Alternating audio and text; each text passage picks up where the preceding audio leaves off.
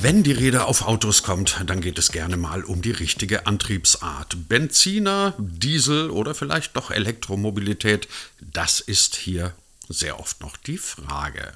Und auch ansonsten ist die Autoindustrie eine, in der die Dinge gerne mal so bleiben, wie sie sind. Verkauft werden Autos beispielsweise immer noch sehr, sehr gerne in großen, manchmal auch ein kleines bisschen zu protzigen Autohäusern. Und da steht man dann drin und wird beraten von einem Verkäufer mit der Neigung zu fragwürdigen Sakkos und anderen nicht immer ganz stilsicheren Accessoires.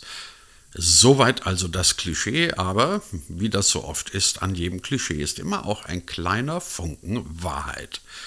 Doch auch das könnte sich demnächst sehr schnell ändern weil nicht nur pandemiebedingt die Frage auftaucht, braucht es das überhaupt? Diese großen, riesigen Autohäuser mit den vielen Autos, die da drin steht und dann füllt man am Ende irgendwelche Papierdinger aus, damit man sich aussuchen kann, wie das Fahrzeug des Herzens in zwei, drei Monaten geliefert werden soll. Aber was kommt dann? Tja, irgendwas mit digital. Wird euch wahrscheinlich nicht wundern, wenn ihr regelmäßige Hörer dieses Podcasts seid und wisst, hier geht es ja immer irgendwo ums Digitale. Matthias Elsässer ist Partner bei PwC Deutschland, spezialisiert auf solche Themen und mit ihm reden wir jetzt gleich darüber, wie sich die Sache mit dem Auto im digitalen Zeitalter ändern könnte. Kleiner Spoiler, ganz massiv sogar. Und damit herzlich willkommen zu einer neuen Ausgabe von D25, dem Digitalisierungspodcast von Hybrid 1 und vom Digital Publishing Report. Ihr bekommt uns ja, beinahe traditionell, muss man schon sagen. Immer noch auf allen handelsüblichen und guten Podcast-Plattformen. Außerdem auf einem YouTube-Kanal und demnächst dann auch auf einer eigenen Webseite. Mein Name ist Christian Jakubetz und ich wünsche erkenntnisreiche 20 Minuten. Herr Elsässer, unmittelbar in meiner Umgebung, hier nicht allzu weit von meinem hübschen kleinen Homestudio entfernt, ist ein, sagen wir, ein großes Autohaus einer bekannten deutschen, äh, eines bekannten deutschen Herstellers. Und äh, das ist exakt so, wie man sich solche Autohäuser vorstellt. Es ist sehr groß, es ist sehr schick, es stehen viele Autos drin rum, ähm, es laufen viele Verkäufer auch drin rum, erstaunlicherweise mal ganz selten Verkäuferinnen. Und ähm, da gehen die Leute dann rein, lassen sich beraten und gehen irgendwann hoffentlich mit einem neuen Auto wieder raus.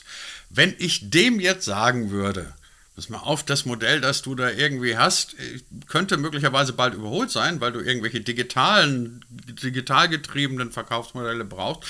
Ich würde mit Ihnen wetten, der wird sagen, nö, warum sollte ich, läuft doch alles gut. Können Sie mir beantworten, warum er das ändern sollte? Muss er das überhaupt? Ich denke, da muss man so ein bisschen erstmal reinschauen, wie, wie grundsätzlich überhaupt dieses Marketing-Vertriebsmodell der, der Autobauer aufgebaut ist. Und wenn Sie direkt mit dem Händler sprechen, sprechen Sie natürlich mit der letzten Ebene in einem, in einem mehrschichtigen äh, Marketing-Vertriebsansatz. Das ist der Händler, dann gibt es normalerweise eine nationale ähm, ähm, Instanz ähm, der, der, der Marke, ähm, die, die eben eine Landesgesellschaft hat, die meistens dann nochmal in Regionen zusammengesetzt ist, die dann irgendwo unter einem globalen Hub, wo wir viele ja in Deutschland haben, aber auch es können japanische, schwedische oder, oder amerikanische dann ähm, Headquarter sein, wo, wo das Ganze drunter hängt. Und da muss man dann schon schauen, mit wem rede ich denn da? Ja, wenn ich natürlich mit dem Händler rede, der ein, sehr klassisches ähm, lokales Vertriebsgebiet hat, ähm, dann wird der natürlich sich fragen, warum soll ich das alles tun? Äh, und wird sehr, sehr viel mehr sagen, mein digitales Verkaufsmodell muss, muss sein, ähm, sehr lokal, ich muss Leute in mein, in mein Ökosystem reinziehen und äh, muss, muss entsprechend dann in meinem alten Verkaufsprozess machen können. Äh, wenn man dann aber mit dem Headquarter spricht, die sagen natürlich, nee, nee, nee, ähm, wir wollen ja ganz anders noch verkaufen und wir wollen auch ähm, viel effizienter und äh, jetzt in der Covid-Krise so oder so auch alles digital, dann werden sie natürlich ganz andere Antworten finden. Da werden sie offene Ohren finden. Es gibt auch noch zwischendrin, das sehen wir auch, wir reden auch mit sehr großen Autohäusern. Ja, die, ich meine, da ist ja auch ein wahnsinniger Verdrängungswettbewerb hat da stattgefunden. Und wenn Sie mit so, ja, und wenn Sie da entsprechend ähm, mit, mit großen Autohäusern sprechen, ähm, die denken auch über das digitale Autohaus danach. Ja, weil wenn Sie dann 20, 30 Autohäuser besitzen, haben Sie natürlich auch schon wieder ein, ein, ein richtiges Unternehmen am Laufen, ein großes mit vielen Standorten, wo dann auch wieder kommt, ah, vielleicht kann ich das digitalisieren. Also ich glaube, das ist sehr unterschiedlich, äh, mit wem Sie reden. Das ist, ähm, das ist so der, die eine Frage, die, die beruhigende Sache vielleicht, wo man auch sagen kann, ähm, wir haben eine, eine, Studie gemacht, wo wir genau das jetzt gemacht haben, wo wir verschiedene Leute gefragt haben. Also wir haben OEMs gefragt und wir haben Kon Konsumenten gefragt, dass wir eine zweigeteilte Sicht kriegen. Ähm, und wir haben da gefragt nach Auto-Abo-Modellen und klassischen Verkäufen äh, in verschiedenen Stufen des Vertriebs und des Marketings. Und ähm, eine der wesentlichen Erkenntnisse war, dass immer noch ein Drittel, bei, vor allem beim Neuwagenkauf, sagt, der Händler ist für mich das wichtigste Stückchen in diesem ganzen Verkaufsprozess, also Marketing und Verkaufsprozess. Also von dem her kann man ihn wahrscheinlich auch ein bisschen beruhigen. Äh, nichtsdestotrotz, glaube ich, muss er auch über digitales Marketing nachdenken, um Leute eben in sein Autohaus zu bekommen, weil nur dann kann er. Bevor wir über dieses digitale Marketing reden, eine Frage, die mir gerade so ein bisschen durch den Kopf schießt. Das klingt so ein bisschen wie der berühmte digitale Graben, den wir irgendwie in allen möglichen Branchen sehen. Also die einen, die sagen, nee, ich will es so komplett durchdigitalisiert haben, in dem Fall dann möglicherweise, ich will gar nicht mehr in ein Autohaus gehen, ich will irgendeine schicke App, mit der ich mir mein Auto konfigurieren kann. Und dann eher die Traditionalisten, die analogen die sagen, es geht nichts über einen ordentlichen Berater, der mir dann sagen kann, nimm das Auto und dann kann ich mich vielleicht auch noch reinsetzen in dieses Auto, bevor ich dann mit dem Ding vom Hof fahre. Ist es tatsächlich auch wieder so ein, so ein, so ein Ding, dass man sagt, okay, es, es wird weiterhin diese Traditionalisten geben, die einfach diese Digitalisierung gar nicht wollen und für alle anderen ist es dann interessant? Also auch da haben wir Zahlen erhoben. Also wir wissen, dass äh, neben dem Händler der, der Online-Konfigurator auch etwa ein Drittel ähm, ähm, also der steckt ganz kurz hinten dran. Ich glaube, 32 Prozent sagen der Händler und mit 27 Prozent kommen wir dann schon mit dem, äh, mit dem Online-Konfigurator. Das hängt sehr eng zusammen. Also auch wenn wir, wenn wir jetzt große Autobauer beraten, sehen wir das auch. Die, ähm, der wirklich der Moment of Truth ist dann, wenn, wenn man, wo man sagt, da wird aus Marketing Verkauf, ist genau an der Stelle, wo jemand einen Testdrive buchen will. Ja, und das kommt im Grunde genommen in einer sehr klaren Linie direkt hinter den Konfigurationen. Das können Sie aus den Daten auch sehr klar rauslesen. Ja, Sie sehen einen, der da zum Spaß rumkonfiguriert hat, ähm, weil der mehrere Autos, Sie können es ja gegen einen eindeutigen Identifier mappen, dann sehen Sie, ah, der hat jetzt da die Klasse, die Klasse, die Klasse, der spielt. Ja, und Sie können aber auch sehen, der, der ist jetzt soweit, der wird kaufen und der geht rüber und guckt mal nach einem Testdrive oder wo ist das Auto denn verfügbar. Und da haben Sie ein ganz klares Kaufsignal. Das heißt, es ist nicht ähm, äh, offline, online getrennt. Das ist ein nahtloser Übergang und wo alle ähm, Autobauer aktuell wirklich straucheln, ist genau das hinzubekommen. Diese sehr auch zentralistisch geführte oberer Funnel, ja, wo sie erstmal sagen, oh, komm in mein Ökosystem, guck mal, ich habe ein neues Auto mit virtuellen Shows jetzt, ein, ein Daimler macht's, ein Polestar macht's, alle, Tesla macht's, alle führen ihre Autos jetzt mit, mit großem Brimbamborium, mehr oder weniger eine Apple-Show ähm, ein ja, und zeigen so, wir haben was Neues, um, um einfach Awareness zu generieren und, und lassen die Leute dann über dieses digitale Ökosystem ähm, so ganz langsam ähm, anfüttern und dann, wenn man merkt, oh, jetzt werden sie, ähm, äh, jetzt werden sie heiß, dann muss man diese Offline-Conversion kriegen, weil online fahren geht nun mal nicht. Ja, da, irgendwann muss ich dieses Lenkrad immer noch in die Hand nehmen oder zumindest fühlen, ähm, wie fühlt sich das Auto von innen an. Und das hinzubekommen, ist, glaube ich, die Kunst. Genau das zu machen. Und da sehe ich, ähm, ist aktuell ganz, ganz viel Umbruch äh, im, im Markt, wie, wie man diese Challenge angeht. Und ähm, wo auch digital oder online, wie man es auch immer betiteln will, ähm, sehr hilfreich ist, auch für wirklich klassisch denkende Menschen, die, die, die noch sehr, sehr gern zum Händler gehen. Auch die wollen vorher mal eine Konfiguration machen, in etwa ein Preisgefüge haben, auf was lasse ich mich da ein. Ähm, auch die wollen doch später, wenn sie einen Testdrive gemacht haben, vielleicht nochmal ein Update kriegen, ähm, wenn es was Neues zu dem Auto gibt oder so. Also ich glaube, die, der, der gewinnt, ist der die Kombi gut hinbekommt. Also ich habe jetzt ein paar genannt, ich will mir auch gar keinen festlegen, nicht, dass das an Werbung dann irgendwie durchgeht, aber wenn man gerade guckt, was wer wo macht, die, die Schweden mit Volvo und dem Volvo Care und Polestar Launch und sonst was, die sind da sehr geschickt in, einer, in einem Ökosystemaufbau und soziale Medien nutzen und dann aber auch vertraglich richtig zu stimmen, bis hin zum Verkauf äh, das zu machen. Da ist sicher eine Scheidung von ihrem ähm, Erfolg aktuell abzuschneiden, dass sie das so gut machen. Bleiben wir doch noch mal ganz kurz bei dem von Ihnen gerade so benannten digitalen Autohaus der Zukunft, ähm, in das sich jetzt die Dinge hinwandeln. Was würde denn aus Ihrer Sicht ein gutes digitales Autohaus in Zukunft ausmachen? Also ich würde jetzt mal einen, einen, guten digitalen Verkaufsprozess, weil das Autohaus ist ja dann schon wieder ähm, mehr oder weniger auf diese Hierarchie gemünzt. Ja? Ähm, und ich glaube, dass, dass da jemand zum Schluss ein Haus ist, was es verkauft. Ähm, ich würde jetzt eher mal denken, ähm, die Zukunft wird sein, dass sie ein, ein Brand-Ökosystem schaffen, ja, in, in dem sie verkaufen. Ich meine, wenn wir die Erfolgreichen angucken, auch Tesla oder sonst irgendwas, die haben das geschafft. Da denkt doch niemand über den Händler um die Ecke nach oder sonst was. Ist der Tesla. Ja, das ist wow. Ja, und, und, und eben mit Polestar in Schweden jetzt wieder was hochgemacht. Ja, und, und ich glaube, wir haben das auch noch mit einem Porsche, einem Mercedes. Das sind wahnsinnig starke Brands. Das heißt, um diesen Brand rum muss jetzt ein digitales Verkaufssystem aufgebaut werden. Ob das nach ein Händler ist oder ob ich den bestellen kann oder das ist, glaube ich, ein ähm, zweitrangig. Dann muss ich wahrscheinlich, wie im, im klassischen Geschäft auch, ähm, oben im, im, im, wenn ich die Leute das erste Mal erwische, ähm, sehr viel Information, also sehr guten Konten bereitstellen, sehr hochwertigen Konten, dass die Leute fühlen, so sieht das aus, ja, mit, ähm, wir sehen ja jetzt die ersten Konfiguratoren mit VR-Brillen, ja, wo ich wirklich durch das Auto durch kann, wo ich einfach Spaß haben, ähm, sich in dieser Welt zu bewegen, äh, um dann in einen, und da ist wahrscheinlich die größte Hürde, sehr einfachen Checkout einzusteigen, sowas auch zu kaufen. Und ich meine, da gibt es jetzt mehrere Hürden. Ähm, wir geben keine 50, 70, 100.000 Euro so einfach mal schnell über Internet aus. Also auch in der heutigen Zeit ist das nicht der Standardkauf. Wir gehen zu einem großen Online-Retailer und geben mal 20 Euro für einen, einen Badmintonschläger oder ähm, äh, sonst was. Wir kaufen auch mal was Größeres, vielleicht für 10.000 oder sowas. Aber so 100.000 Euro ist ja allein von der Transaktion eine Herausforderung. Ja, das, ja, ich kann die ja nicht mehr einfach meine Kreditkarte reinstecken und, und mir dann ein Auto dann kaufen oder sowas. Das heißt, gerade im Luxussegment ähm, ist das natürlich auch noch eine extreme Hürde. Das heißt, diesen, diesen Prozess digital in den Griff zu bekommen, äh, trennt wahrscheinlich nachher den, den Leader vom Laggard. Ähm, wer, wer, wer, macht das sauber? Ja, wer, wer, wer bekommt das sauber hin vom ganzen Pricing-Modell? Wir wissen alle, ich meine, der heißt immer noch Händler. Warum heißt denn der Händler? Das heißt ja nicht Autohaus, sondern ich sage, ich gehe zu meinem lokalen Händler. Ja klar, weil ich mit dem handeln kann. Ja, das ist ein Kuhhandel, ein Auto kaufen. Ich habe meins gekauft, ich habe es bar bezahlt, ich habe mal 20% Rabatt gekriegt, weil ich mit dem Geld auf dem Tisch lag. Ja, das ist hinlänglich bekannt. Das heißt, Sie müssen Pricing-Schematas einführen, die überall konsistent sind. Weil warum soll ich zum Listenpreis online kaufen, wenn ich beim Händler um die Ecke äh, 20% bekomme? Und all diese Dinge in den Griff zu bekommen, glaube ich, ist, ist diese schwere Hürde.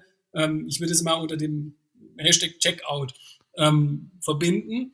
Ja, das ist, glaube ich, ähm, ähm, dieses digitale ähm, Ökosystem um, um ein Auto rum. Man kann sogar noch weiter hinten gehen. Ähm, Wenn es natürlich dann mal da ist, das Auto, ähm, ich meine, das Auto hat sehr viele Displays inzwischen, hat sehr viele Daten, die gesendet werden, sonst irgendwas. Vielleicht will ich die auch gewinnbringend nutzen, dass das automatisch sagt, du, ich habe dir einen Werkstatttermin gemacht, kannst den, den oder den nehmen ja, weil wir sollten mal zum Öl wechseln und ich nicht irgendwo das Telefon nehmen muss und, und meine Werkstatt suchen muss und sonst irgendwas. Da kann man hinten raus im Service, glaube ich, auch noch ganz viel nachdenken, was digital eigentlich heißt. Dann sage ich das meinem Händler mal lieber nicht, dass er Kuhhandel betreibt, ähm, aber am Rande, am Rande trotz alledem bemerkt, Sie haben jetzt gerade eine ganze Menge, also eben auch solche Sachen wie Service ähm, und, und die Displays in einem Auto angesprochen. Sie haben auch den Namen Tesla jetzt gerade mal erwähnt, was mich zu der Frage bringt, kann es sein, dass sich das grundsätzliche Verhältnis des potenziellen Käufers zum Thema Auto einfach massiv wandelt, dass ein Auto heute auch ganz andere Ansprüche erfüllen muss? Also ich denke mir immer, ein Auto früher, das ich halt dann beim Händler um die Ecke gekauft habe, war so, hatte vier Räder, musste einigermaßen schnell sein oder Kraft haben und das war's. Also es war eher so eine, so eine Maschine. Ähm, heute habe ich den Eindruck, also A, fragt man sich viel häufiger, wie kann das smart sein? Wie kann es so funktionieren, dass es mir möglichst wenig Arbeit macht? Aber gleichzeitig wandelt sich ja ein Auto auch in die Richtung, dass es zunehmend mehr so, eine, so ein rollendes Smartphone wird. Also es, es kann auf einmal Daten produzieren. Es kann möglicherweise den Autoherstellern auch sagen, passt mal auf, eure Annahme, dass die Leute immer 200 auf der Straße fahren wollen, stimmt gar nicht, weil maximal fahren sie 120. Worauf ich raus will, kann es sein, dass wir jetzt neben dem Thema Marketing auch so einen grundsätzlichen Bewusstseinswandel erleben, einen Paradigmenwechsel sozusagen, was Menschen von ihrem Auto er, äh, erwarten Und ich würde gerne noch eine Zusatzfrage dazu packen gleich, wenn das so sein sollte. Ich habe immer so ein bisschen den Eindruck, so ein Unternehmen wie Tesla hat das schon super verstanden und bei dem einen oder anderen der großen konventionellen Autohersteller ist das noch nicht so ganz angekommen. Kann das sein? Gut, fangen wir mal mit der ersten an. Auch da kann ich Ihnen, vielleicht um das ein bisschen zu machen, ich stehe für Data-Driven Marketing, also muss ich Zahlen mitbringen. Ähm, ich habe mir so ein paar hier auf meinen Spickzettel geschrieben, deshalb muss ich so ein bisschen runtergucken. Ähm, also 26 Prozent aller ähm, Menschen, die wir in der Studie interviewt haben, haben angegeben, das wichtigste Argument ist Ausstattung des Autos beim Kaufen. Das fand ich sehr interessant. Also es ist, das steht hinter dem Brand, weit hinter dem Brand. Also der Brand steht was, was heißt, dem lassen Sie mich nachfragen, was, was heißt Ausstattung? Heißt das Ledersitze oder heißt das auch, äh, das Ding muss ein richtig tolles digitales ähm, Setting haben? Alles. Also komplett aus. Was okay. bietet es mir an Features? Komplett. Das ist mhm. sicher in, in, in der E-Mobility, bei der Batterielaufzeit, also wie weit komme ich. Ja, das ist, ähm, ähm, welches Navigationssystem drin, kann ich mein iPhone dort anschließen, all diese Dinge. Ja, ähm, jetzt neu sehen wir die ersten Autos, die mit Google laufen. Ja, wie, wie ist die Google-Integration? Ähm, all diese Dinge haben wir dort drunter gepackt in das. Und das fand ich ähm, schon sehr interessant. Eine zweite Zahl, die mich ähm, ins Grübeln gebracht hat, ähm, wir haben ja gefragt, eben immer unterschiedlich ähm, äh, Abo-Modell oder Neu Neuwagenkauf. Und in diesem Abo-Modell, ähm, die Leute, die das bevorzugen, ähm, sagen 63 Prozent, der Brand des Autos ist mir nicht mehr wichtig beim Abo-Modell, sondern nur noch die Features. Ich brauche einen Transporter, um äh, meine Möbel zu holen. Ich brauche jetzt ein Cabrio, um mit meiner Freundin durch den Schwarzwald zu cruisen. Und ich brauche jetzt ähm, Kombi, um einigermaßen zügig, aber doch mit viel Platz in den Urlaub fahren zu können. Oder? Ich meine, das ist, glaube ich, das. Und ob da ähm, ein VW, ein, ein BMW, ein, ein Mercedes, ähm, irgendwas draufsteht, spielt dann gar keine so große Rolle mehr. Während beim Neuwagen Aber das ist, anders. Aber das ist ja, Entschuldigung, wenn ich, Sie, wenn ich Sie ganz kurz unterbreche, aber das ist ja eigentlich eine Nachricht, ähm, die für BMW, Mercedes oder wen auch immer eigentlich ein ziemlicher Albtraum sein muss, weil wenn die Leute sagen, mich interessiert das Ding, das, was das Auto oder das Fahrzeug kann und mich interessiert gar nicht so sehr, was die Marke dahinter ist, das wird man jetzt wahrscheinlich in den Marketingabteilungen von BMW nicht so wahnsinnig gerne hören.